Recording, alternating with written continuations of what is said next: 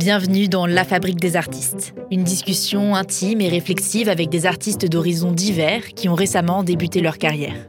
Pourquoi et comment sauter le pas de l'engagement artistique professionnel?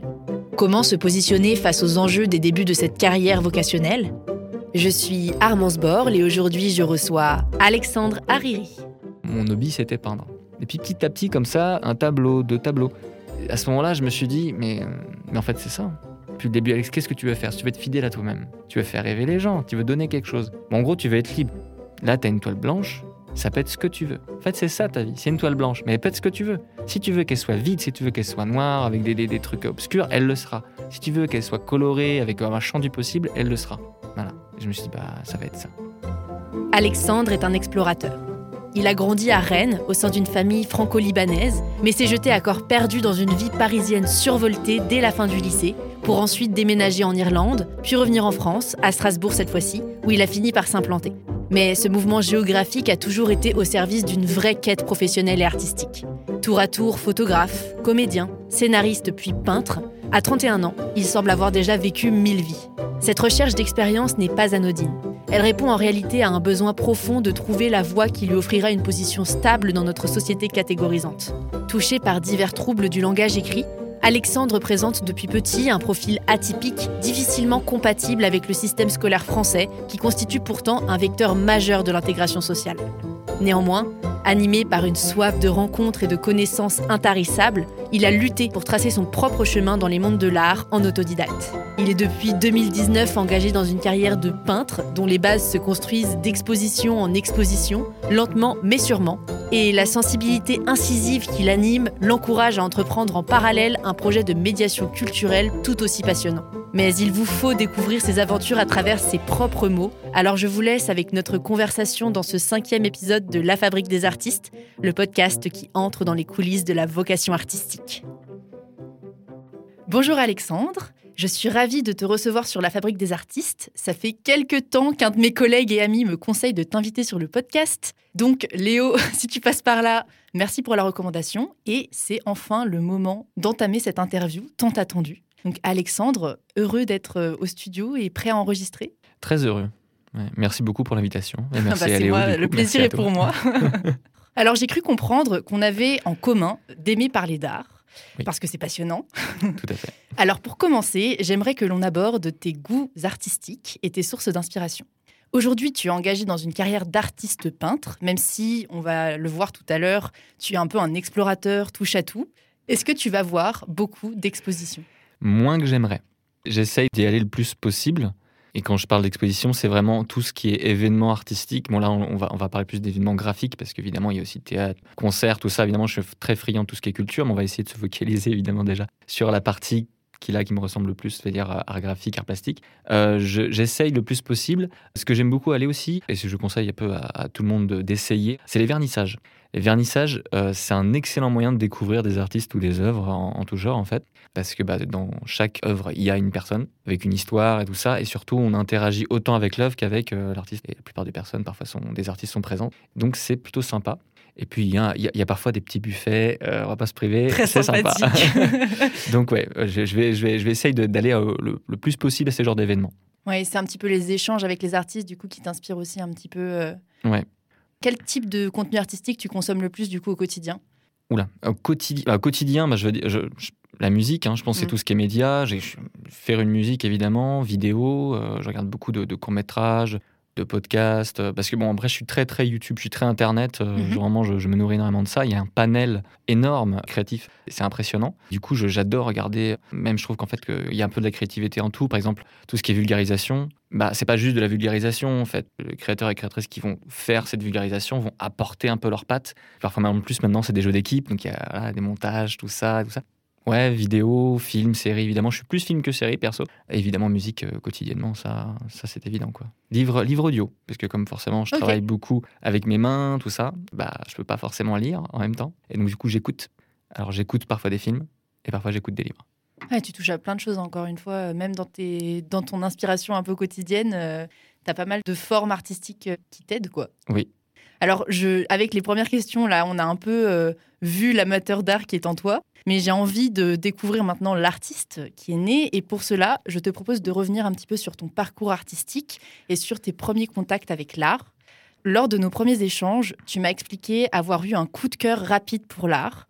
Qu'est-ce que ça signifie? Est-ce que tu te souviens de la première fois, ou en tout cas d'une des premières fois, où tu as vraiment éprouvé un attrait pour une pratique artistique? Euh, oui, tout à fait. Même, j'en parle d'ailleurs sur mon site parce que ça m'a tellement marqué que j'en parle. C'est pas du tout quelque chose de, de grandiose, c'est pas une révélation, euh, genre waouh. C'est tout simplement, bah, quand j'étais euh, enfant, je suis allé voir un film d'animation, je peux le citer, c'est Mille et une pattes des studios Pixar. Trop mignon. Et en fait, moi, je viens d'une petite ville de Bretagne, au nord de Rennes, qui s'appelle Béton. Bon, à l'époque, il y avait, je crois, 9-10 000 habitants, et donc il y a un seul cinéma. Pour la taille de la ville, c'est assez, assez impressionnant. Et c'est un vraiment tout petit cinéma, et tout le monde s'y rendait. Enfin, c'est vraiment euh, le lieu de rendez-vous. Et j'y allais évidemment avec mes amis, la salle était pleine, on regardait le film et les gens étaient euh, juste émerveillés. Il y avait des hauts, il y avait des A. Et à la fin, il y avait le générique. Surtout, c'est ça ce qui m'a marqué. Et en fait, j'ai compris ce que c'était qu'un générique. Quand j'ai vu les noms défiler, je savais pas bien lire, même si j'étais pas non plus enfant enfant. J'arrivais pas très bien à lire. Je, voilà, je suis dyslexique et ce qui fait que pendant longtemps, moi, les mots c'était des formes, mm. donc je ne lisais pas. Mais j'ai compris ce que c'était que le générique. J'ai compris que c'était des prénoms de personnes qui avaient travaillé pour le film. Et là, je me suis dit ah mais non, en fait, on peut faire ça. Il y a des gens leur métier, leur vie, tous les jours, ils disent je vais créer une histoire qui va faire rêver les gens. Et qui aujourd'hui, moi je ne savais pas toute la dimension euh, de l'industrie du cinéma, là on parle de cinéma, mais l'industrie en général de l'art et du cinéma, je me doutais absolument pas de ça, mais je savais que là j'avais compris que ouais, on peut faire ça. À un âge où très vite on se projette en disant mais qu'est-ce que j'ai envie de faire quand je serai plus grand? Et bien là je me suis dit c'est ça que je veux faire. Je veux faire rêver les gens.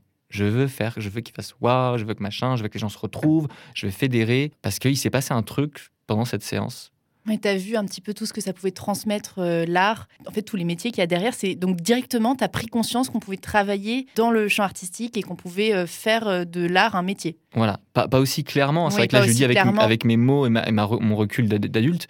Mais clairement, si je devais prendre un point de départ, même si c'était pas, faut, faut pas croire que ma vie a changé à ce moment-là. Hein, c'est fait progressivement, mais avec le recul, je me rends compte que oui, j'ai ressenti quelque chose de fort en me disant, ma petite tête d'enfant, j'ai envie, plus grand, de faire rêver les gens avec l'art. Euh, ben, là, en l'occurrence, c'était un film. Oui, avec un médium. Voilà, avec un médium, peu importe. et voilà. Et là, c'était évident pour moi. J'étais, euh, même si j'étais euh, très curieux de tout, la science, machin, enfin, vraiment, je m'intéressais à tout. Mais là, il s'était passé un truc, plus fort que le reste.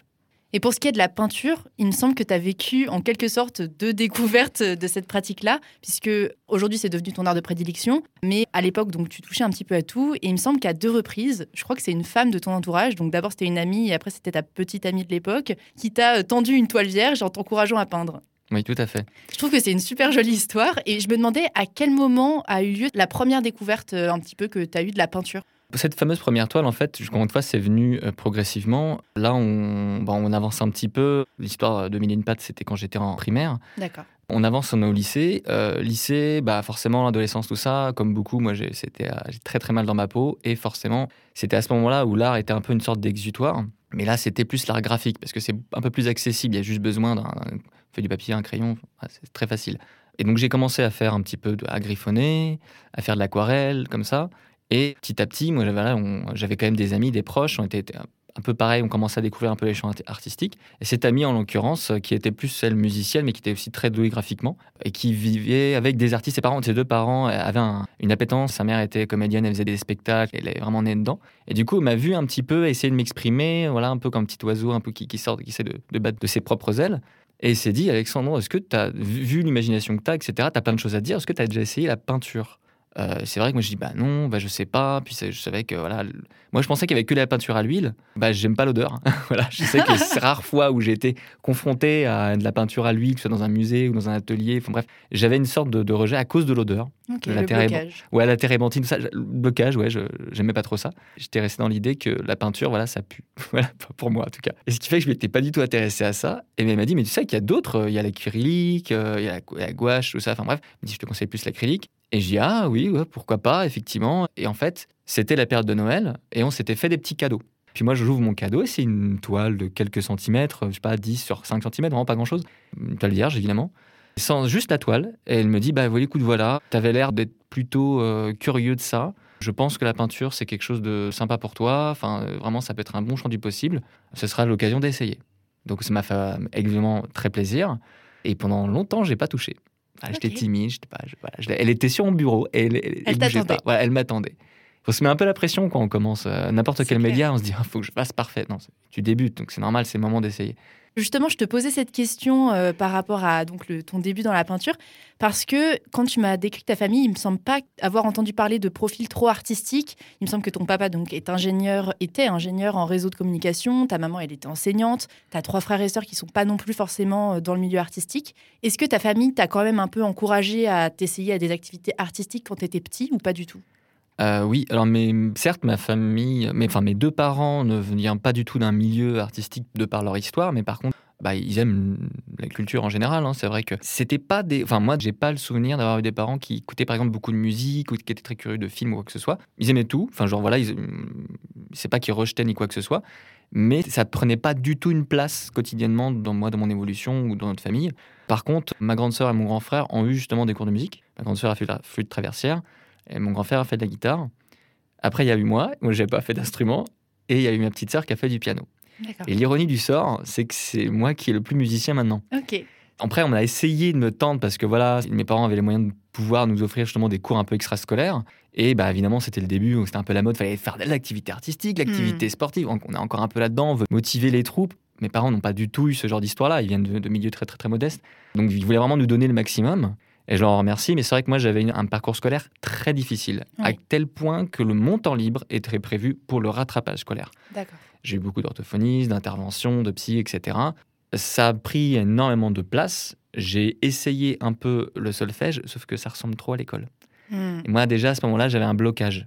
Non, mais c'est euh. clair que la musique, c'est super rigoureux comme milieu. Hein. Pour les petits, enfin, moi, j'ai aussi ah bah. fait un petit peu de solfège quand j'étais petite et j'ai arrêté la musique à cause du solfège. Je détestais ça. Mais j'entends ça souvent. J'entends ça très souvent. Genre, le solfège, c'est censé donner envie. Pas du tout, ça dégoûte plus. C'est impressionnant. Même les personnes qui poussent jusqu'à bah, conservatoire, etc., j'en ai rencontré, ils ont un rapport à la musique qui est presque, c'est pas un rapport amoureux, c'est un rapport un peu d'amour-haine. Genre, ouais, c'est un peu compliqué. Je me dis mince. moi justement, bah, j'avais commencé à avoir ce rapport-là. J'ai complètement, euh, j'ai pas fait du tout de musique. J'écoutais pas de musique en fait. C'est ça qui est bizarre, c'est qu'il est en histoire, c'est que je n'écoutais pas de musique, je faisais pas de musique, je côtoyais pas de musiciens. J'étais presque intimidé par les rares euh, amis que j'avais qui faisaient du solfège et tout. Pour moi, c'était voilà, j'avais le syndrome pas de l'imposteur, mais vraiment du, du hmm. nul parce que bah, j'étais vraiment le dernier de la classe quoi. Euh, et mes amis étaient très très bons, donc j'étais en mode oh là là, ils savent faire des trucs et pas moi. J'avais pas assez de recul et de maturité pour comprendre que, bah, évidemment, c'était dans mes cordes à ce moment-là. Je pense que j'étais pas prêt, tout simplement. J'avais trop de choses, j'étais un enfant beaucoup trop renfermé, mal dans sa peau pour pouvoir essayer d'explorer un autre truc. Là, c'était plus le dessin, je griffonnais et je racontais des histoires. J'aimais beaucoup raconter des histoires, tout ça dans la cour de création et tout.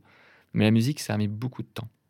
C'est arrivé plus tard. C'est arrivé plus tard. C'est arrivé aussi. C'est ça. Mais en tout cas, pour répondre à ta deuxième question, du coup, euh, ce que mes parents m'ont encouragé, oui, à chaque fois, en fait, euh, évidemment, moi j'étais le seul qui n'était pas allé dans cette voie-là. Mais c'est vrai que dès que moi j'ai voulu me mettre à telle ou telle activité, contraire, c'était hyper positif. Ils sont vas-y, vas oui, on, t'encourage parce qu'on voyait que ça, ils voyaient que ça me faisait du bien et qu'ils savaient pas trop quoi faire. C'était complètement démunis. Hein. La situation était vraiment pas facile à ce moment-là. Donc du coup, au contraire, ils m'encourageaient dès que je me mettais à avoir un intérêt à un champ artistique. Quoi.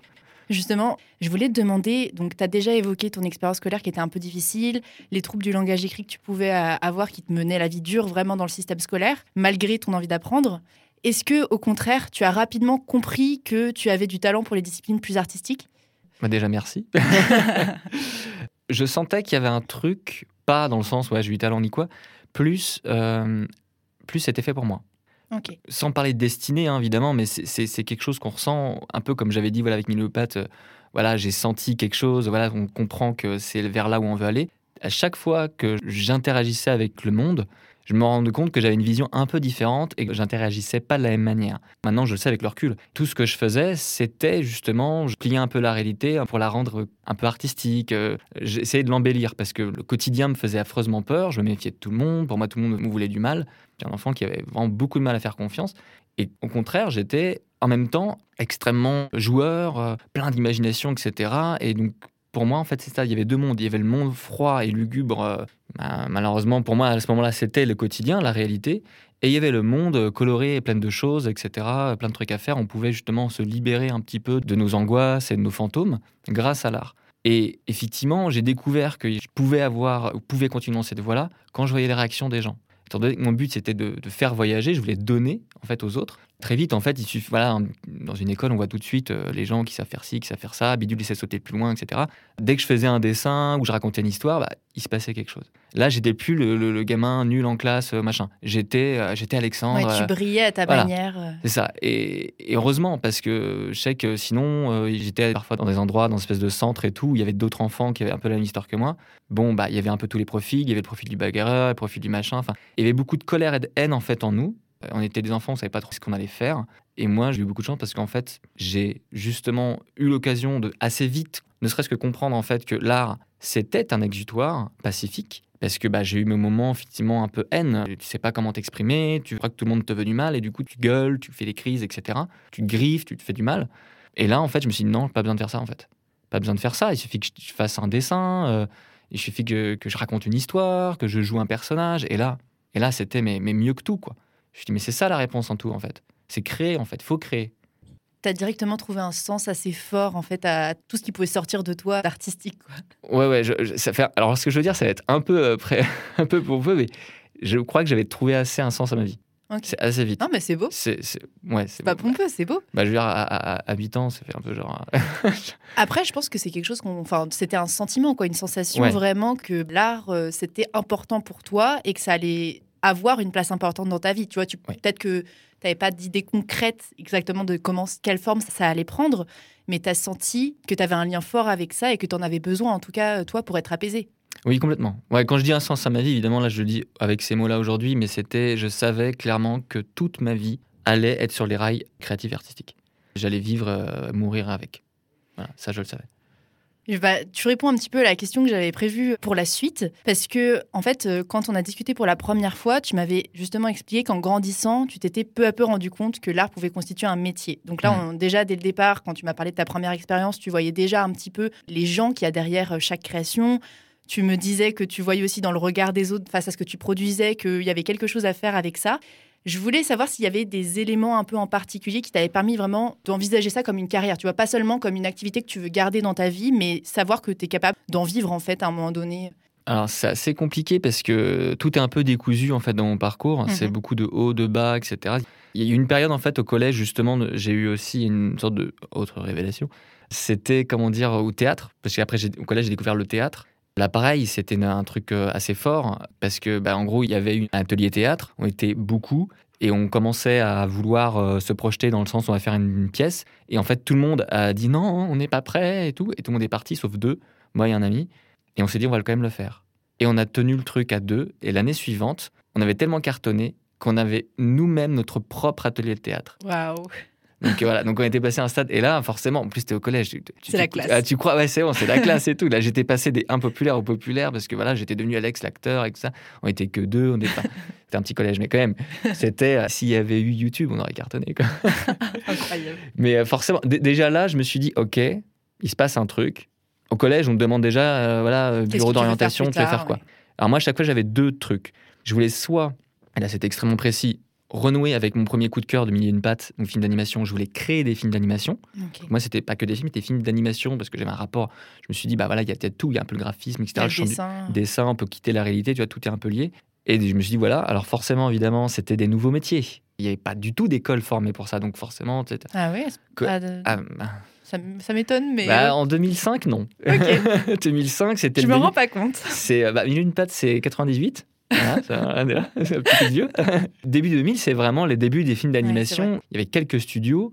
Il n'y avait pas d'école en fait dédiée à ça. C'était vraiment cette première technologie avec le début de l'informatique. On s'en rend pas compte, mais ça a beaucoup évolué. Et quand je disais, bah, moi j'ai envie de faire ça, métier du cinéma, mais film d'animation, donc tout ce qui est justement 3D, dessin et tout, euh, là, voilà, on sort un peu les bouquins poussiéreux de genre, alors attends, euh, école de technicien cinéma. Non, non plus euh, animation. Donc je sais qu'il y a un travail d'ordinateur, mais c'est un travail de graphisme. C'était pas du tout la même façon de penser d'aujourd'hui. Donc du coup, euh, bah forcément, il n'y avait pas forcément d'école de voix toute faite.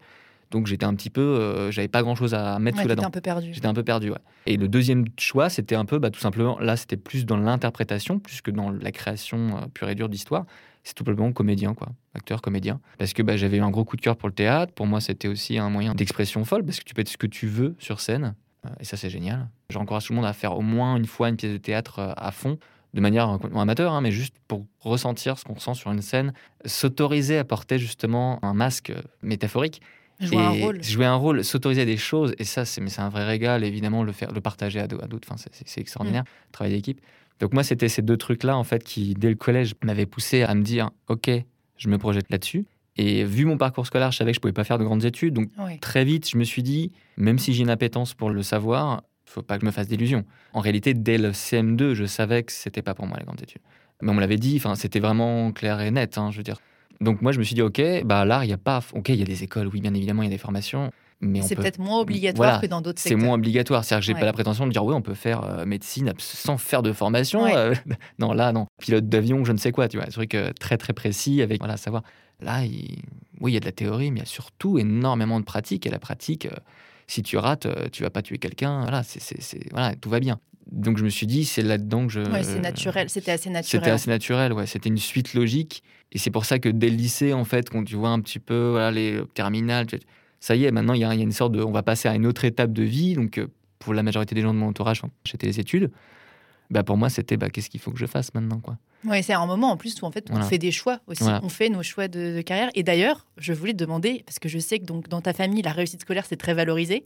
Comment ça a été perçu le fait que tu mettes de côté donc les études supérieures pour t'essayer directement à des activités artistiques et professionnelles? Alors là, tu me dis que déjà au collège, tu pensais, c'était assez clair pour toi et assez naturel. Donc mhm. j'imagine que dans ta famille, du côté de tes parents, c'était peut-être pas une surprise. C'était pas une surprise parce que encore une fois, là justement, c'est bien qu'on raconte un petit peu du début pour avoir le contexte mes parents avaient compris en fait que c'était pas pour moi. Ils avaient fait un peu le deuil. Ils y croyaient un peu quand même au fond d'eux en me disant peut-être qu'éventuellement, voilà, on ne sait pas. Euh, puis c'est le rôle de soutenir aussi l'enfant, évidemment. forcément. Et puis moi j'étais le premier vraiment de la famille. Quand je dis famille, c'est autant petite famille voilà nucléaire et euh, bah, les cousins cousines et tout, euh, oncles et tantes, qui allaient dans cette voie-là à ce point vraiment parce que voilà il y avait d'autres personnes qui faisaient de l'art mais pas pas de manière professionnelle ou du moins qui faisaient pas d'études à côté parce qu'il y en a qui ont fait qui ont voulu faire une carrière artistique mais en validant d'abord un diplôme. Ça c'est assez aussi assez classique. Moi non.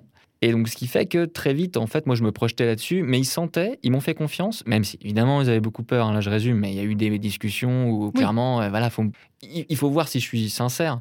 Donc, on me teste un petit peu. Il y a une peur parce que bah, c'est un milieu, oui, c'est un milieu très difficile et c'est ça, on nous l'a jamais menti. Hein. À chaque fois que quelqu'un veut faire ça, euh, c'est pas que les gens, je pense pas que la plupart des gens ne l'encouragent pas. C'est ils ont peur. Ouais, c'est quand même la première chose qu'on nous dit quand on parle des ça. artistes. C'était sûr, etc. Parce que tu dis mince, si tu fais pas partie des chanceux qui rêvent, Comment ça va se passer qui, qui, est 5-10% max des gens qui réussissent. Donc voilà, en réalité, la réussite, euh, ça dépend. Hein. C'est pas forcément des personnes connues. Hein. Pour moi, euh, tu peux réussir dans ta vie euh, sans jamais avoir fait quoi que ce soit de notable dans le grand public, je veux dire. Mm. Et donc, du coup, oui, ils ont un peu peur de ça, parce que c'est une voie délicate. Ils se disent, mince, si c'est déjà cassé les dents scolairement, en plus, si, papa, maman, je vais devenir artiste. Ah mm. bah, non, ça fait peur. Ça fait un peu peur. Mais voilà, moi, mes parents, ils m'ont pas mis des bâtons dans les roues. Et en fait, surtout, j'avais un caractère très sauvage, mine de rien. Euh, je me défendais beaucoup. À l'école, euh, bah ça, ça vient aussi de mon parcours scolaire où en fait, on essaie tellement de t'attaquer, de t'éjecter, en fait, qu'il faut que tu te défendes. Mais surtout verbalement. Parce que là, c'était pas des enfants, c'était des adultes qui me qui m'attaquaient vraiment vraiment c'était des réunions en mode mais qu'est-ce que tu fous là quoi? Ils disaient pas ça comme ça mais ça voulait dire ça et ils m'invitaient clairement à repenser tout et à me dire mais le collège faut l'oublier quoi. Genre faut voilà. c'est moi j'ai eu beaucoup de trucs comme ça. Et encore je rentre pas dans les détails parce qu'il y a des trucs parfois où même mes mm. parents ne le savent pas forcément.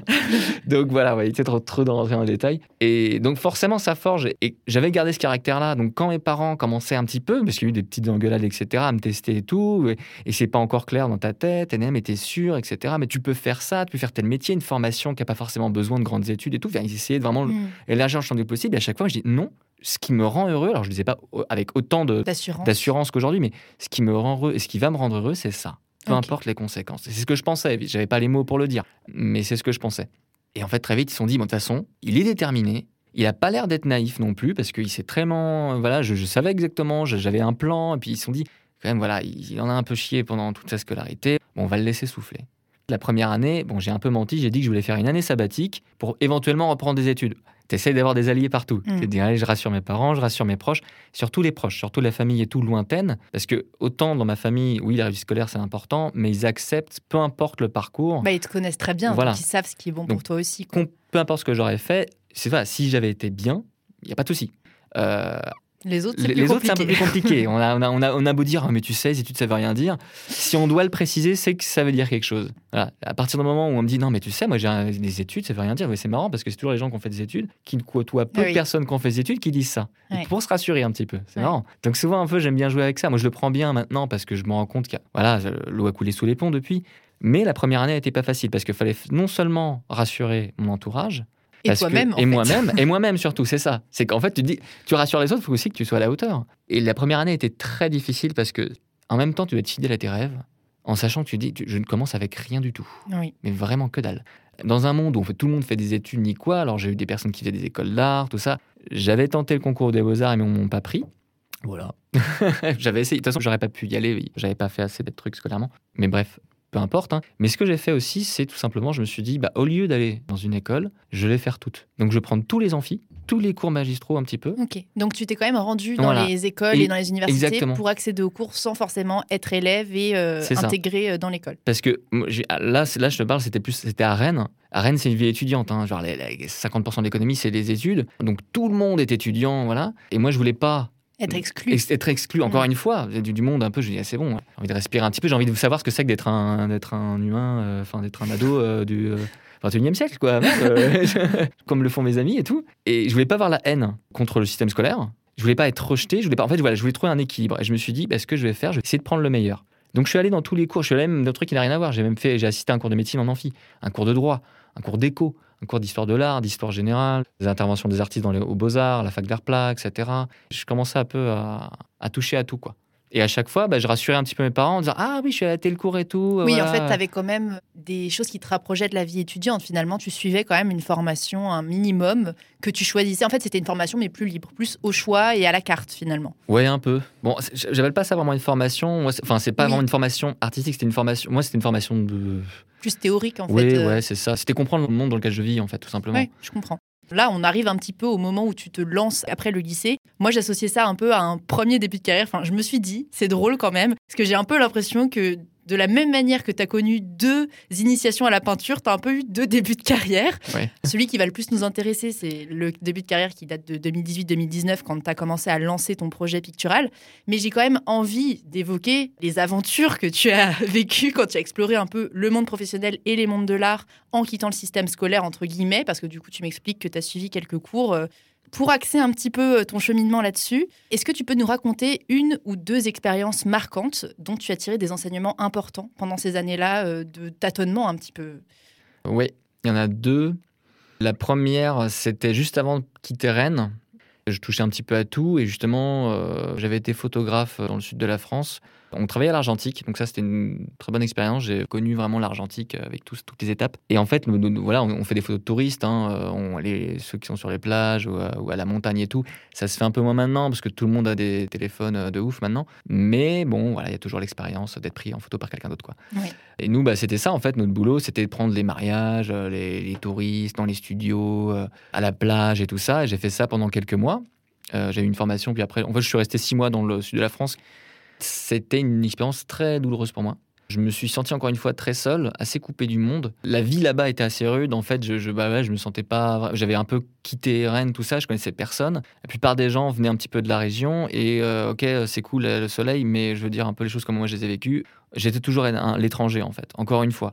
Et à un moment donné, bon, c'est relou de peu importe ce que tu fais, tu es un étranger, même si on rigole, même si on t'aime bien, bah, toujours, t'es pas d'ici, tu es un étranger, etc ma personnalité, mon parcours, encore une fois, bah, faisait un peu rigoler ou étonner les autres. Donc j'ai l'impression que peu importe où j'allais, on allait me juger comme ça. Et en même temps, entendre des discours en mode non, mais tu sais, ça veut rien dire. Bah ouais, mais alors pourquoi vous. Hmm. C'était un peu hypocrite. Ouais, c'était un peu hypocrite, voilà. Et ce qui fait qu'en fait, bah, très vite, moi, je me suis dit, mince, j'avais mis beaucoup d'espoir dedans parce que je me dis, ça va être une formation super. Et puis le type, mais il vendu du rêve en mode, ouais, tu vas gagner de l'argent. Ce qui est vrai, hein. on avait moyen de gagner bien sa vie. Et moi, évidemment, bah, je me suis dit, c'est cool, je fais pas d'études et tout. Euh, moi, à un moment donné, si je veux faire mon projet, pour moi, euh, il y avait gagner de l'argent pour subvenir à ses besoins, et puis j'avais le gros projet. Euh, je savais pas trop où ça allait, ce que allait faire, mais je me dis, je vais mettre un peu tout le temps de côté, et je vais faire, je sais pas moi, un film, un spectacle, le projet, quoi. Pour moi, c'était une étape importante. Et quand je suis revenu de Rennes, j'avais perdu pas mal d'argent. J'avais vécu un mauvais été. C'était pas hyper bien et tout. J'avais perdu la plupart de mes proches à Rennes. J'avais l'impression d'être coupé du monde. J'avais passé un an à vraiment à monter mon projet vidéo et tout. Et ça n'a rien donné. Donc, premier échec. Et on dit souvent dans les trucs un peu entrepreneuriat, l'échec, c'est important. Bah, dans l'art, dans la vie, c'est important. Premier mur. Et c'est là où je me suis dit, OK, va falloir faire quelque chose maintenant en fait parce que tu dis as fait maintenant deux ans parce que c'est la première année euh, tâtonnement études machin euh, dans les cours amphi deuxième année pratique. Et ça fait deux ans en fait tu t'es lancé. Bon tu es déjà un petit peu fragile et tout tu sens que tu n'as plus trop d'alliés maintenant là. Qu'est-ce qui se passe? Et c'est là où je me suis dit faut, faut que tu partes et puis en aiguille, en fait, je suis parti à Paris pour aller à la capitale, quoi. Pour me c'est là que ça se passe, c'est le centre névralgique euh, culturel de la France. Et je suis parti. Je suis parti euh, en me disant, bah, je vais faire de la photo et de la peinture parce que je m'étais un petit peu. Entre temps, j'avais peint cette première toile blanche et j'avais commencé à peindre un petit peu. Ça m'avait bien marché, tout, enfin bien marché. Euh, ça t'avait plu. En les, les, retours étaient positifs et moi, j'avais aimé ça. Et j'étais parti là-dessus. Première révélation et première prise de décision en disant, on y va. J'ai volé de mes propres ailes, découvrir le monde de l'art on verra bien. De toute façon, on monte plein d'opportunités. On verra bien ce qui se passe. Mais voilà, donc euh, première prise de risque. Et la deuxième, un peu révélation, pas si on peut l'appeler comme ça à chaque fois, enfin, anecdote formatrice, on va dire. C'est intéressant, révélation, j'aime bien, c'est poétique. J'étais à Paris, euh, je travaillais pour une petite boîte, c'était un petit 20, 25 heures par semaine, et il y avait des, un peu de tout profil. Il y avait un peu tout profil, et notamment il y avait une personne qui montait un spectacle qui, était, qui avait déjà une trentaine d'années. Moi j'avais 22 ans en ce moment-là. Il avait déjà fait différents spectacles, il avait déjà tourné à Avignon et tout, et il montait une pièce. À ce moment-là, moi, en parallèle, je répétais dans une pièce qu'elle allait produire. Donc là, j'étais un petit peu rentré dans le milieu un peu culturel de Paris, j'avais stabilisé ma vie et tout, ça allait bien, mais ça stagnait, ça stagnait, et à un moment donné, en fait, euh, ce type-là, euh, moi je peux dire son, son nom, il s'appelle Donald, euh, ça ne s'invente pas. Donald m'a demandé, écoute, tu as déjà fait un peu de scène, tu m'as dit que tu faisais un petit peu de théâtre, je dis oui, oui, bah ouais, ouais. Ça te dit de remplacer un type, voilà, on est en galère de comédien, il est toujours avec nous, mais voilà, il est très pris, bref. Et j'ai fait plusieurs répètes comme ça. À force de faire ces répètes-là, il y a le metteur en scène et Donald, qui est euh, donc l'auteur et un comédien. On était que deux, il y a que deux comédiens, Donald et un autre type, que moi je remplaçais à ce moment-là et le metteur en scène. Et là, il, on prend un café et puis il me dit voilà, écoute, euh, on a réfléchi, ça fait deux fois que tu, tu remplaces et tout. On a l'impression qu'on peut pas trop compter sur lui. On aime bien ton énergie. Vous êtes vraiment opposés parce que vous n'êtes pas du tout même style, même. Enfin voilà, lui pareil, c'est le deuxième second comédien, il avait une trentaine d'années, machin. Mais l'équilibre, euh, voilà, ça, fonctionne. ça, fonctionne. physiquement. On n'avait rien à voir. Donald était grand, blond, yeux bleus, etc. Moi, je suis moyen, brun, yeux noirs. Voilà. euh, ce qui fait voilà, il y avait un côté un peu Laurel Hardy, voilà, les deux opposés, on va dire. Et voilà, ils m'ont dit bah écoute si tu fais l'aventure avec nous, bah, c'est banco, quoi. On a même des dates déjà. Moi, j'ai dit, mais euh, ça y est, waouh, ça y est, c'est comme ça que ça commence dans les films. C'est le, lancement. Et je suis à Paris, quoi, machin, euh, tourné, enfin, j'avais les yeux dans les yeux. Et, franchement, c'était super cool. Et là où justement, ça a été extrêmement formateur. Ça veut dire que j'ai pas fait d'école de théâtre ni quoi. Et dans mon entourage, au fur et à mesure, je rencontrais beaucoup de personnes qui faisaient des écoles de théâtre. Et j'en ai côtoyé énormément des ateliers, des écoles de théâtre. là, vraiment, c'était vraiment. Ma vie à Paris, c'était vraiment très théâtre-cinéma. Et j'ai fait la formation, mais à la dure on te considère comme un professionnel. J'étais pas professionnel. On te considère comme un professionnel, donc on attend de toi. Oui, tu as des responsabilités. Voilà, tu as des responsabilités. Tu as donné suffisamment dans, les, dans la remplacement, parce que moi, je, vraiment, je me suis donné, j'y allais à fond. Maintenant, on attend ça, c'est ton minimum. Et donc voilà, et tu passais de, bah, euh, voilà, de, rien, à de tout. rien à tout d'un coup. et donc, mais, mais, à tel point qu'en fait, j'ai pas fait les bons choix à ce moment-là. Par exemple, j'aurais clairement pu avoir l'intermittence. J'ai rien fait, j'ai rien déclaré. Enfin, on a été payé, mais justement, on n'a pas choisi le système d'intermittence de cachet. Donc, c'était à chaque fois une enveloppe, c'était on partageait la recette. On aurait pu. Clairement, on avait dépassé mille fois les horaires. Enfin, franchement, on avait fait suffisamment de dates pour dépasser les horaires. En plus, on avait fait d'autres trucs à côté, enfin, la figuration. Mais voilà, encore une fois, trop vite, trop d'un coup. Pas voilà, c'est une question de moment. Euh, donc cette rencontre, elle était formateur parce que elle m'a tout appris. Elle m'a appris ce que c'est que vraiment la difficulté d'être un professionnel dans le monde de l'art. À un moment donné, en plus c'est Paris, c'était l'explosion de YouTube Game, etc. Enfin, maintenant on est habitué à ça, mais c'était vraiment le tout était à faire à, cette période-là. Moi, j'ai voulu faire ma chaîne YouTube comme tout le monde. Bon voilà, encore une fois un autre truc euh, qui n'a pas marché, mais bref. mais à chaque fois là, j'apprends de mes erreurs et je me suis dit ça y est. en fait, l'explosion de tout ça, il y avait une effervescence. Le monde de la scène, c'était voilà, la période, il y avait Bref qui sortait, etc. Les formats courts, tout le monde avait un truc à proposer. Tout le monde se côtoyait. Hein. J'ai rencontré des, gens comme ça, des plus ou moins connus et tout, qui travaillent dans ce domaine-là. Moi, je me dis, ça y est, je fais partie de la famille. J'ai été formé, tout ça. On te demande d'être top. On te dit, alors comme ça, euh, en tant que comédien et tout, on te pose la question, tu fais quoi dans la vie? Je suis comédien. en le disant, je dis, bah ouais, mais c'est vrai. C'est ce que je fais. Trois fois par semaine, je joue. Euh, et en fait, c'était en même temps génial parce que c'était beaucoup. C'était genre, voilà, les récompenses un peu. Euh, voilà, tu l'as voulu. Bah, tu voilà. un peu le statut que tu cherchais depuis des années. Et en même temps, bah, trop vite, parce que c'est trop vite d'un coup. Et trop fragile. Trop fragile. Bah, J'avais que 22, j'ai un bébé. 22, bon, je, je, je, sais que t'es. Euh... J'ai 22 ans. Bah. Je suis un bébé. Mais non, tu es, tu es très, euh, très mature. Non, mais je veux dire, avec le recul, tu fais ah 22 ans. Moi, j'avais pas la maturité et tout. Ah, je, je, sais que à ce moment-là, j'avais pas la maturité. J'étais pas non plus immature parce que je l'ai tenu le truc pendant deux ans, deux, trois, deux ans et demi. J'ai tenu la cadence. Mais voilà, pas la maturité pour faire des bons choix. Je veux dire. Euh, et pour que ça dure sur pour le que ça long dure terme. sur le long terme. J'avais pas prévu assez lointain. Je, ça a terminé comme ça a commencé, très rapidement. D'accord. Et donc forcément, euh, ces deux ans et demi ont été intenses, euh, intenses et extrêmement formateurs. Je crois que ça a été les années les plus formatrices de ma vie. Vraiment, jusqu'à présent pour l'instant. Bon, on l'a Ouais. compris, tu as eu une formation vraiment par la pratique, en autodidacte, donc sur ces années de tâtonnement. Tu as évoqué le fait que tu as réussi à t'intégrer dans le milieu culturel euh, parisien.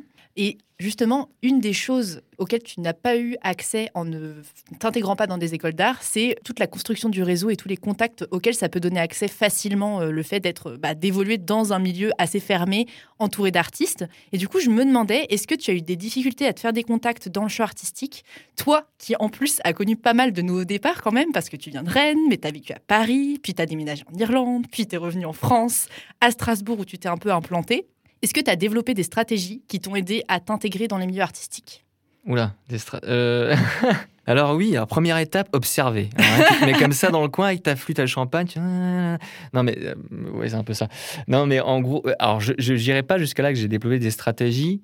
Je pense que j'essaie de faire comme je le sens. En fait, j'essaie d'être le plus sincère possible parce qu'au fur et à mesure, il y a un certain vécu qui s'installe, donc il y a un recul qui s'installe. Et évidemment, maintenant, j'ai le recul pour me dire, il y a beaucoup d'hypocrisie, il y a beaucoup, beaucoup, beaucoup d'ego. Et en fait, ça, c'est très compliqué parce que c'est un milieu, où, évidemment, oui, c'est du business et tout, mais le facteur humain est extrêmement présent. Ce qui fait qu'en fait, tu es obligé de jouer un rôle tout le temps Mhm. pour n'importe quel niveau. Faut vendre ton faut projet. vendre, le- faut le vendre, ouais, faut, faut envoyer du rêve, faut être sincère, faut brosser dans le sens du poil, mais en même temps, faut être sincère parce que si ça se voit trop, et en même temps, j'ai pas envie non plus de tellement analyser la situation qu'en fait ça se voit et que je deviens une espèce de voilà de calculateur, euh, voilà, première étape machin, et j'ai peur qu'en fait que finalement voilà, la sincérité disparaisse. Hmm. Donc en gros, pour résumer, Faut maintenant, faut être honnête. Maintenant, ce que je fais, c'est que j'arrive à filtrer les personnes qui vaut le coup les personnes qui ne vaut pas le coup. On dépense beaucoup d'énergie à essayer de faire du réseautage. Le réseautage, c'est quasiment 50% du boulot, voire peut-être plus. Avec le recul, maintenant, justement, à force d'aller dans différents réseaux, parfois dans même différents pays et différentes villes, il y a un truc commun, c'est tout simplement, c'est pas la quantité, c'est la qualité. Quoi. Il suffit d'une personne pour faire la différence. Ça ne sert à rien de s'attacher à des personnes qui ne vaut pas le coup, en fait. Et qu'est-ce qui vaut le coup? Ben, En fait, ça, c'est à nous de le voir. Il faut s'écouter. Est-ce que je suis prêt à dépenser autant d'énergie pour une personne qui vaut pas le coup? Il y en a beaucoup qui ont voulu me faire du mal aussi. Et tout ça, c'est un milieu où, comme ça allait très très vite, et j'ai passé plein d'étapes, et j'ai pas eu milieu scolaire pour me cadrer. Moi, des contacts, c'était des personnes que j'ai rencontrées comme ça, en Mhm. fait, euh, dans le milieu, par des avant-premières, par des soirées gala, etc., et trucs comme ça. Et beaucoup de personnes qui, voilà, bon, j'apprends rien hein, en disant ça, mais Il y a de la il compétition. y a la surtout. compétition et puis et puis et puis c'est un milieu où l'ego bon aujourd'hui on, de la place. on prend de la place et, et- et le facteur humain peut être très difficile et on, on a parlé justement de pas mal de- d'affaires comme ça avec bah, ne serait-ce que le mouvement MeToo et tout ça Il y a beaucoup d'abus. il y a beaucoup d'abus et qu'on soit un homme aussi enfin en tout cas moi je parle pour moi euh, oui ça existe énormément chez les hommes Euh, moins en tout cas ça existe et j'ai été très vite confronté à ça et très tu te dis waouh donc en fait c'est un champ de mine le truc. Même tes personnes qui te disent être amis sont pas amis c'est une série télé hein, le truc. Et avec le recul maintenant en fait je me dis j'ai ma zone de sécurité et les autres que je rentre dans mon réseau et surtout que j'intègre professionnellement bah avec le recul maintenant je peux savoir si c'est des bonnes personnes mauvaises personnes. Alors on peut jamais savoir à 100% évidemment et on peut être parfois euh, malheureusement Déçu. déçu etc évidemment. Mais ouais Bien choisir les personnes qui nous entourent et bien s'entourer. C'est ça. Et surtout, le facteur humain est très important, donc plus que le professionnel. Hein, une personne qui nous veut du bien, mais vrai- véritablement, hein, une personne qui nous veut vraiment du bien, pourra être mille fois plus, qu'on appelle ça, pourra oui, nous pourra aider nous soutenir beaucoup plus. beaucoup plus, ouais, que qu'une personne qui a, tel contact ou Oui. a telle en fait, qu'elle soit dans le champ artistique ou pas, limite. Enfin, c'est Bien sûr, juste, euh, Ça, c'est la vie en général, mais voir plus large. dans le champ artistique encore plus, parce que, comme je dis, l'ego et l'humain est très, très, Ouais. très présent. Écoute, dans la question précédente, j'ai évoqué tes nouveaux départs et je pense qu'il est temps de discuter plus précisément du lancement de ta carrière artistique actuelle en tant que peintre. Comme dit un peu plus tôt, c'est ta petite amie de l'époque qui t'a encouragé en 2018 à te remettre à peindre. Mhm. Qu'est-ce qui a changé à ce moment-là et qui a fait que tu t'es dit, ça y est, j'ai trouvé ma voie? Déjà, est-ce que tu te dis, j'ai trouvé ma voix au moment où tu as commencé à peindre ou pas Ouais, c'est un, peu ironique parce que depuis le début, je dis, ouais, j'ai trouvé le sens de ma vie et ma voix. Il a fait un milliard de trucs, il s'est jamais posé, mais je sais où je vais aller cette fois-ci. mais c'est, vrai que mon point de vue, quand je raconte un peu mes histoires, on me pose des questions, je me dis, mais ça n'a aucun sens. Euh, Alex, pose-toi deux minutes. La vie n'a aucun sens. ça n'a pas de début ni milieu ni de fin. Tu vois, c'est, on dirait, on dirait Jean-Claude Van Damme qui parle. Tu genre, c'est, ah, 1 plus 1 est égal 11. Tu vois, genre, qu'est-ce qui se passe? Euh, Donc, en gros, bah oui, il y a eu une sorte entre guillemets de révélation parce que on fait un peu toujours le bilan. Bah, j'étais en Irlande, euh, j'avais complètement quitté ma vie à Paris euh, par choix, hein, j'avais maintenant assumé, mais c'était un choix pas forcément facile à assumer 100% jusqu'au bout parce qu'on se rend compte des conséquences après. Puis ça va très vite. Voilà, faut être disponible. Quand tu es plus disponible, hop, tu es remplacé.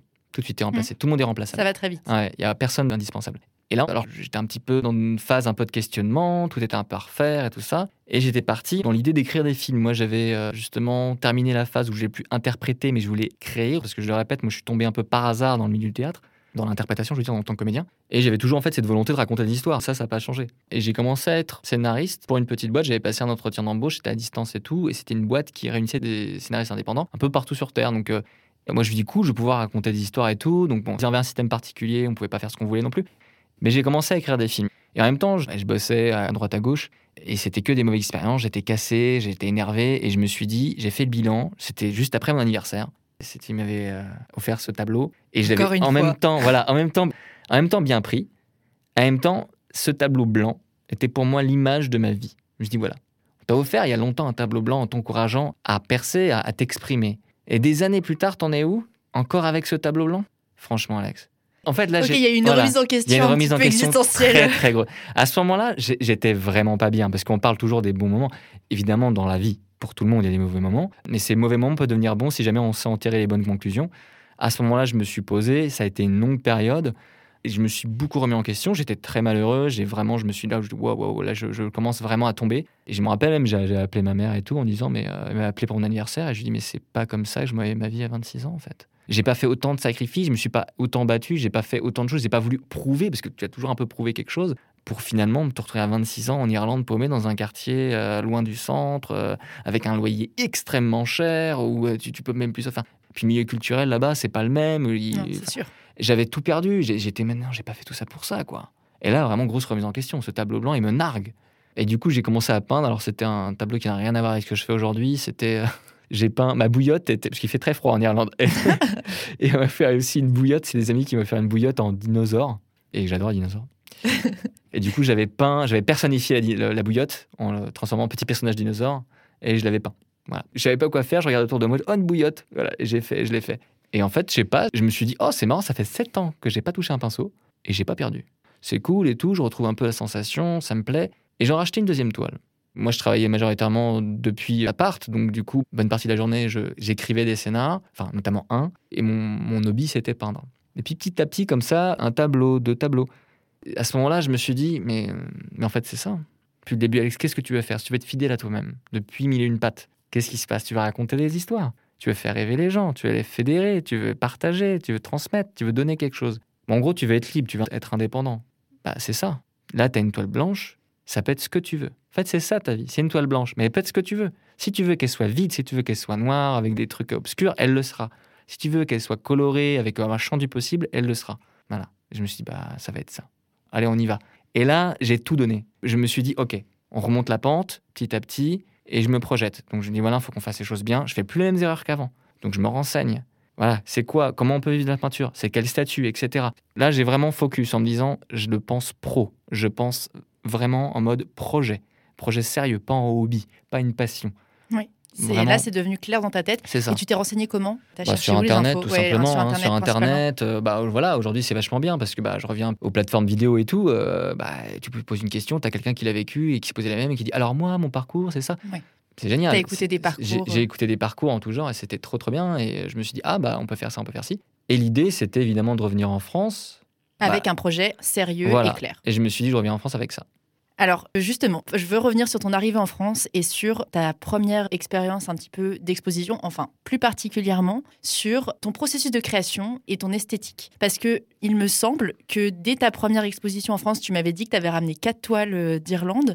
Et j'ai l'impression que déjà ton identité artistique avec euh, les personnages qui se mêlent à la nature, les fossiles, c'était déjà très présent, assez clair, et tu l'as gardé aujourd'hui.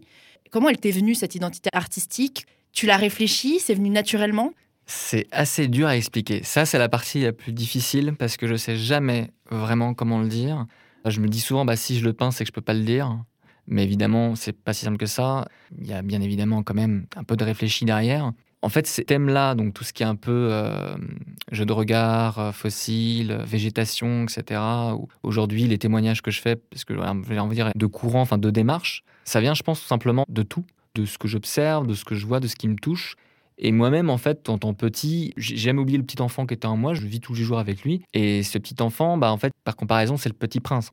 C'est le seul livre. J'avoue, je, je, lis malheureusement pas beaucoup de livres. Et le seul livre que j'ai terminé, c'est le Petit Prince. Alors, je l'ai lu avec mon orthophoniste quand j'avais 10 ans. Et en fait, elle n'a pas choisi par hasard, non seulement parce que c'est facile à lire, mais surtout parce qu'évidemment, elle s'est dit, enfin, elle me l'a dit, hein, c'est pas moi qui invente, ce personnage, je trouve qu'il te correspond. Et effectivement, je me suis toujours vu comme un extraterrestre qui découvrait le monde et qui se demandait mais qui c'est ces drôles de personnes qu'on appelle euh, des humains? C'est quoi? Ils sont bizarres quand même. Moi, je suis ça aussi. Waouh, vraiment, pour vrai. Et j'ai toujours vu le monde comme ça, et je l'ai rajouté et je l'ai embelli un peu avec ce côté un peu artistique.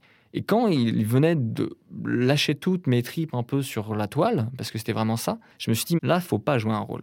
Sur scène, tu joues un rôle. Quand tu écris une histoire, tu crées des personnages, tu crées, tu peux détourner.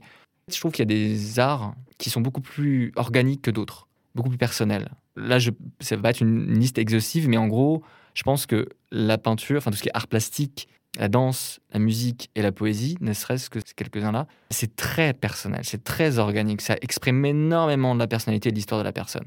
Ce qui fait qu'une personne qui a vécu telle ou telle chose, ça va se ressentir. Et en fait, bah, tout simplement, je me suis dit, il faut que je sois fidèle. Je n'ai plus besoin de jouer un rôle, je veux être sincère, le plus sincère possible sur mes peintures. Et qui je suis bah, Je suis un enfant qui joue à l'adulte, je pense comme tout le monde, mais voilà, j'ai décidé de l'assumer, quoi que ce soit. Donc du coup, mes personnages, ce seront toujours des regards d'enfants. Même si c'est des adultes, j'ai envie qu'il y ait un côté enfantin. Moi-même, j'aime beaucoup ce côté un petit peu, tout est un peu lié. On dit la nature, pas quelque chose de naturel, pas naturel. Pour moi, tout est un peu naturel, tout fait partie du même monde. Donc je voulais que tout s'imbrique, que le fossile, que le, en fait, le rapport au fossile, c'est ça, c'est le rapport à la temporalité.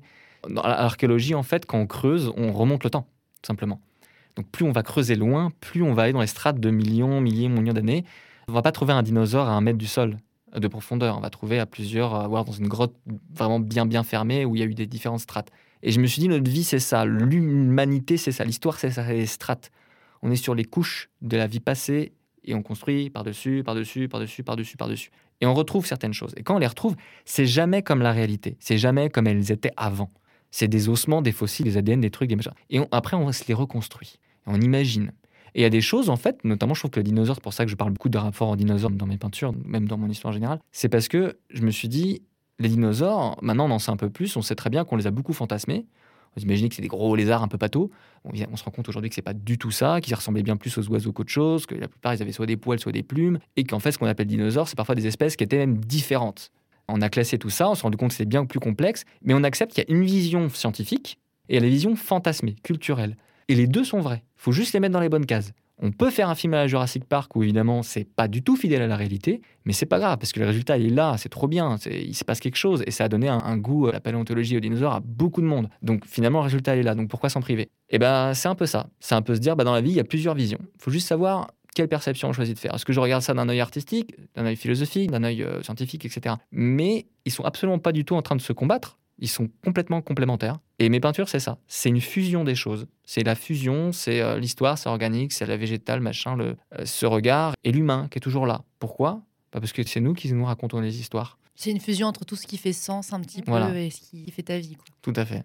Bon, écoute, on a parlé de ton processus créatif et de ta peinture un petit peu. J'en profite pour reparler un peu des expositions. Donc, tu es arrivé en France avec un projet pro, euh, en tout cas assez précis en tête. Tu voulais absolument réussir à, à terme, peut-être vivre de ta peinture. Donc, en 2019, tu es parvenu à donner ta première exposition collective qui t'a valu une première visibilité dans les médias et qui t'a permis assez rapidement de trouver un public à tes œuvres qui est prêt à les acheter. Le 19 novembre dernier a eu lieu le vernissage de l'exposition Héritage, la première exposition pour laquelle tu as été contacté sans faire de démarche particulière, donc grâce à la petite réputation que tu commences un petit peu à acquérir. Donc c'est un début de carrière très prometteur et je crois que tu es assez confiant. Mais j'aimerais quand même te demander si tu ressens ou si tu as ressenti à un moment donné, en tout cas en ce qui concerne la peinture, le syndrome de l'imposteur.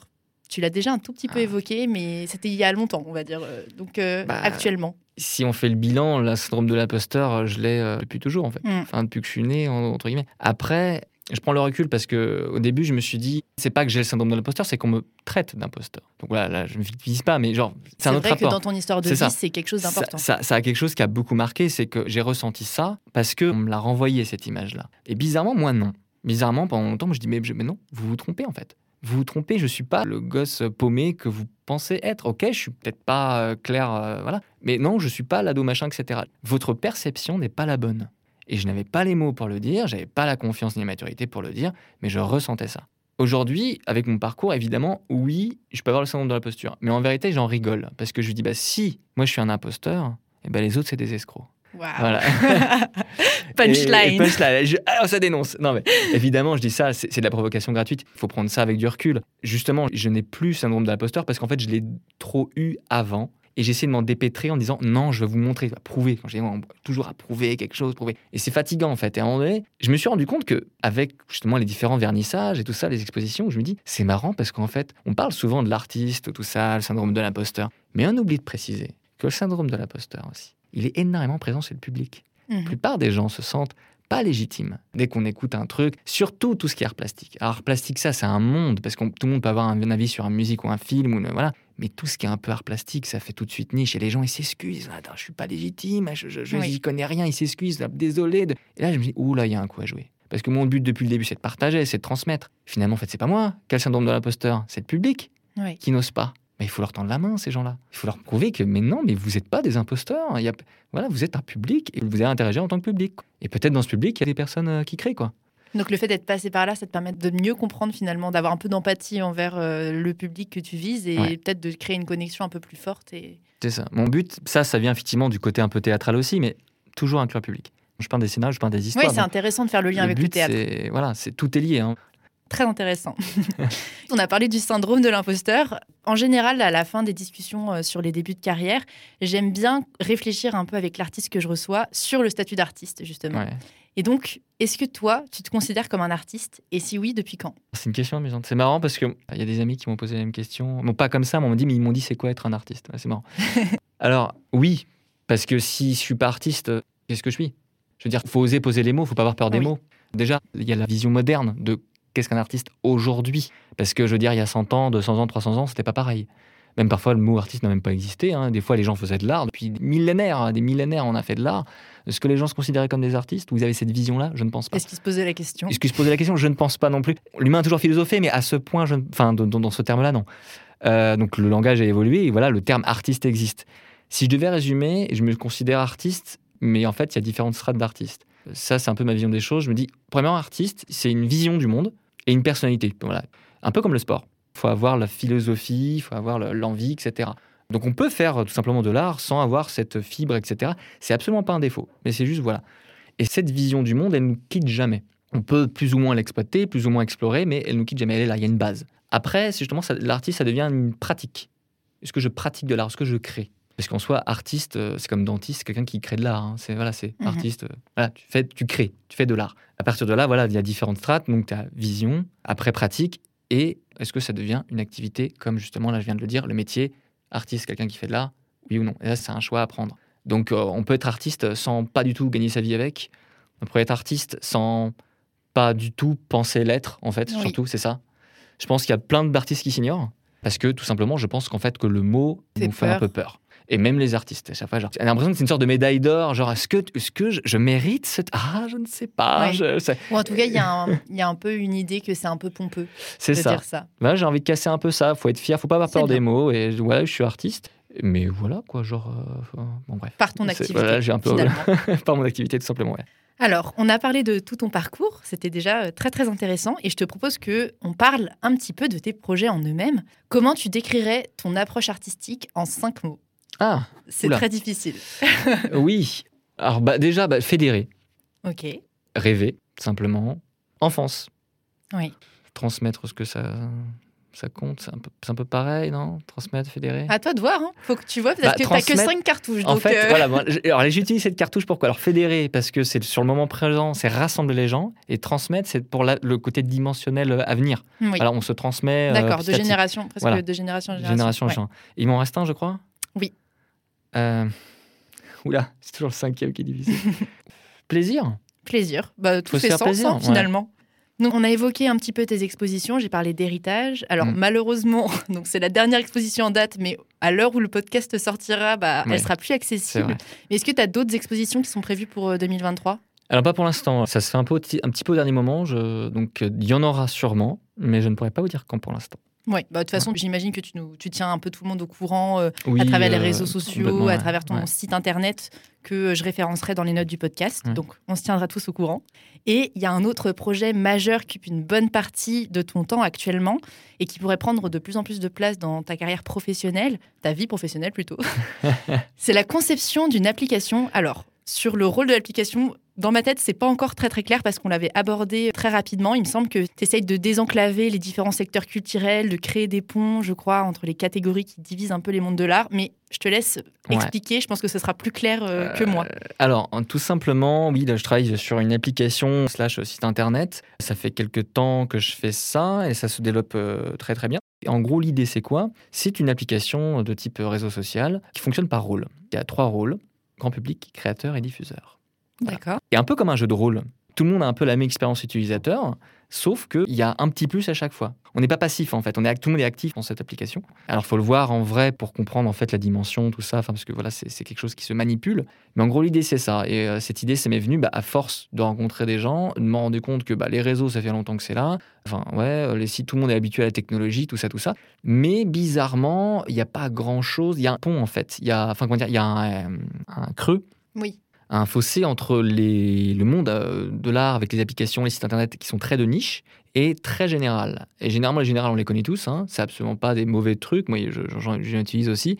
Sauf que c'est tellement général, c'est pas forcément adapté à certains formats, à certains besoins. Et les besoins augmentent, les gens changent, la mentalité change. Et je me suis dit, bah, qu'est-ce que moi j'ai envie de faire? Encore une fois, c'est rassembler, fédérer. Donc, je vais faire une application qui tout simplement fédère les trois, trois acteurs du monde de, de l'art. Alors, quand je dis monde de l'art, c'est pas le monde de l'art graphique, c'est au sens large. créatif, euh, même euh, artistiquement. euh, genre, vous êtes coutelier, vous êtes le bienvenu. Tu vois. Ouais. C'est en fait, c'est Artisanat, art- artisanat, oui, art, créatif, ouais, c'est vraiment tout, tout danse, musique, poésie, etc. Voilà, en fait, en gros, c'est un truc pour les gens qui aiment rêver, voyager, passionner, transmettre. C'est une plateforme qui réunit tous les outils. Donc tout ce qui est message, euh, communication, réseautage social, gestion d'événements, etc. Complètement pensé pour ce format-là. Évidemment, fait d'une manière assez ludique, parce que voilà, encore une fois, c'est inspiré de jeux, etc. On a envie que les gens soient contents d'utiliser cette application-là. Il ne faut pas que ça fasse devoir, quoi. Et justement, bah, pour, pour créer en fait un nouveau public, pour que tout simplement les gens se rendent compte que tout le monde est légitime d'acquérir ce rôle-là. C'est un rôle, grand public, diffuseur, etc. Par exemple, là, tu es diffuseur, diffuseur, J'essaie de faire la même chose que toi, Voilà, finalement, de créer un pont entre Voilà. euh, des personnes qui se sentent pas forcément, notamment légitimes à, à se lancer peut-être dans une carrière artistique, Ouais. et euh, à leur montrer que bah y a des parcours euh, très variés Oui. qui peuvent te mener à des positions assez similaires finalement. Ouais. Donc euh, je trouve que c'est toujours intéressant d'avoir les retours d'expérience de personnes qui sont en plein dedans en fait, Oui, en train d'essayer de, de se trouver et de trouver leur place aussi, de faire leur place, de chercher leur place dans les mondes artistiques. Mm. Mais en tout cas, j'ai hâte de voir le résultat de cette application. Moi aussi, ça fait beaucoup de travail. Et c'est vrai que tu touches à des problématiques qui sont centrales, qui Ouais. traversent le secteur culturel depuis longtemps et ça. encore aujourd'hui. Donc euh, Voilà. c'est intéressant. Et les retours sont vraiment très positifs, donc euh, là, je pense qu'il y a moyen que ça plaise. Toi-même, tu pourras clairement avoir un rôle. On peut Mm. cumuler les rôles, hein, je sais jamais vous poser la question. On peut cumuler les rôles pour en avoir trois maximum, voilà, tout simplement. Voilà, donc j'espère qu'on se retrouvera tous euh, sur cette plateforme. Et tu Euh, penses que voilà. ça sortirait? Tu as déjà des Oula. idées? Ouais, non, c'est un peu flou encore. C'est ok, ça marche. Je ne sais pas. On verra. Parce que pour l'instant, on respecte pas trop le calendrier. hein. Ouais, c'est ça, assez compliqué. C'est beaucoup, écoute. beaucoup de travail. Ok, et eh ben on arrive aux dernières questions du podcast. Alors déjà, est-ce que tu as une idée d'un ou plusieurs autres artistes que tu aimerais entendre sur le podcast? Oui, alors j'ai pensé à une amie euh, artiste également, un peu touche à tout. On s'est rencontrés euh, dans le cadre de, travail aussi, puis j'ai déjà vu un peu ce qu'elle faisait et tout. Je trouve vraiment super ce qu'elle fait. Alors elle a un nom d'artiste, Atelier Volatile. C'est une graphiste, peintre, euh, illustratrice et musicienne. Ok. Ah oui, super. ouais, vraiment touche à tout. et, on sent que voilà, c'est pas, elle se disperse pas vraiment. À chaque fois, elle est réunie. Elle a fait un, petit livre pour enfants. Elle a fait différents tableaux, différents morceaux, etc. Enfin, c'est très lumineux, assez inspirant. Moi, je, trouve que c'est vraiment bien. Et elle s'appelle comment? Elle s'appelle Marion. Voilà. Marion Amand. Et je pense qu'elle aura beaucoup de choses intéressantes à dire. Et eh ben, j'essaierai de la contacter alors. Et puis dernière question, c'est la question signature du podcast qui s'intitule donc, comme tu sais, La fabrique des artistes. Oui. Alors c'est un peu une question de synthèse. On a déjà abordé pas mal de dimensions qui sont liées à cette question-là. Mais au regard de tout ce qu'on a déjà évoqué, pour toi, qu'est-ce qui fait qu'on devient artiste? Hmm. Moi, mon point de vue, c'est ça. C'est une fois que vous avez compris que vous voyez le monde d'une manière un peu artistique et créative, etc. Qu'est-ce qu'on en fait? Est-ce qu'on en garde? On peut très bien faire le, choix de se dire, bah, ça reste un hobby qui me nourrit tous les jours. J'ai rencontré des gens qui disent, moi, je mélange pas passion et, boulot. Voilà, c'est différentes manières de voir. À partir du moment où on décide d'être artiste, c'est qu'on se dit, je prends tout. J'ai envie de me donner à fond dans ça. Il faut se dire, ça me fait du bien. Il faut accepter toutes les possibilités. Et c'est, je crois, quand on a passé ce cap-là, en disant, j'accepte le meilleur et le pire, parce que je sais que même dans le pire, je vais trouver mon bonheur. Pourquoi? Parce que je vais continuer à faire ce que j'aime et ce qui me fait vibrer. Et ben c'est là où on devient artiste professionnel, je pense. C'est quand on a accepté toutes les possibilités. L'échec comme la réussite. C'est vraiment une très très belle synthèse. C'est fou, je trouve que tu mets vraiment le doigt sur le sentiment, euh, je pense que qu'on peut éprouver. Euh, bah après, tu le vis, donc euh, c'est logique, mais c'est vrai que c'est très bien dit et c'est très synthétique. Merci. Bravo. Merci beaucoup. Bah écoute, je te remercie parce que c'était. Bah, on arrive au terme de, ce, de cette discussion qui a duré une heure et quart. Ah, déjà.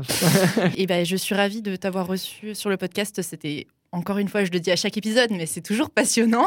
ah oui, j'ai écouté d'autres podcasts, c'est vrai que c'est à chaque fois passionnant, effectivement. Je vous encourage à écouter les autres. mais merci à toi, merci. C'était un superbe échange. Bah, merci, beaucoup. Et puis à bientôt. À bientôt, Merci à Alexandre d'avoir partagé son parcours et ses questionnements artistiques avec moi. Et merci à vous d'avoir écouté cet épisode de La Fabrique des artistes jusqu'au bout. J'espère que cette conversation vous a inspiré et si c'est le cas, vous pouvez nous le faire savoir en partageant une story ou un post sur Instagram en nous taguant alexandre.hariri et artistiquements pour que l'on puisse vous remercier et interagir avec vous. Vous pouvez également noter le podcast et vous y abonner sur Spotify et autres plateformes d'écoute pour accéder facilement aux nombreux épisodes qui vont suivre. Je vous dis donc à très vite pour une nouvelle rencontre artistique avec la Fabrique des artistes.